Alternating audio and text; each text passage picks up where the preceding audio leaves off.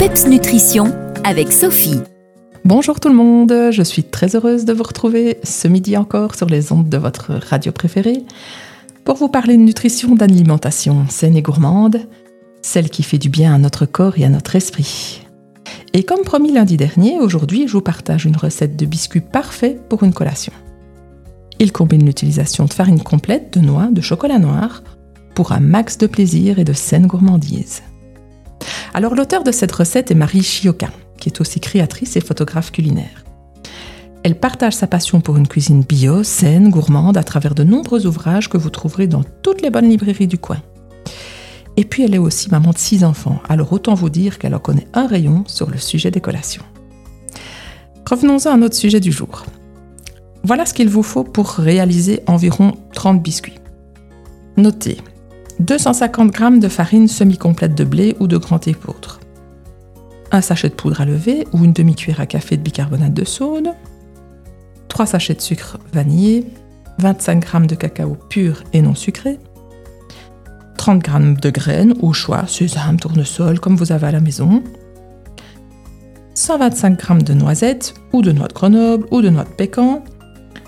La meilleure version entre nous, elle est aux noix de Grenoble, fraîchement mondées mais attention aux cerneaux qui sont déjà cassés et qui sont souvent déjà euh, rances quand on les achète.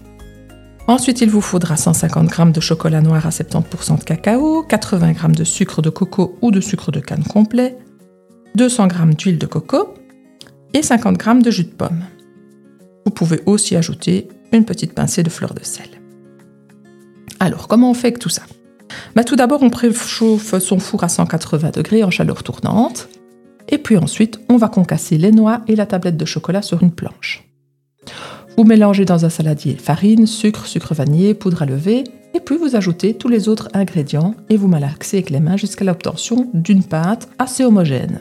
Alors au début, on va peut-être croire qu'elle est un peu trop friable, mais vous allez voir qu'en quelques instants, la pâte va s'amalgamer très correctement. Vous prélevez les petites boules d'environ 30 g de pâte, vous les façonnez en forme de petits palets, plus ou moins de 5 cm de diamètre, et vous les déposez sur une plaque chemisée de papier cuisson.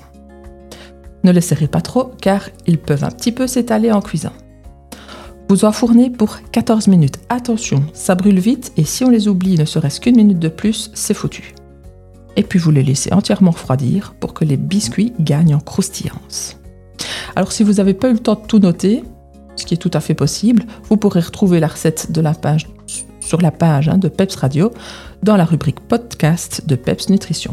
Ou bien vous me laissez un petit message privé sur mon compte Facebook et je vous envoie tout ça. Voilà, je vous retrouve avec grand plaisir la semaine prochaine. D'ici là, portez-vous bien et surtout, gardez le PEPS. Les meilleurs conseils et recettes nutrition de Sophie, c'est PEPS Nutrition. Retrouvez-la sur Facebook.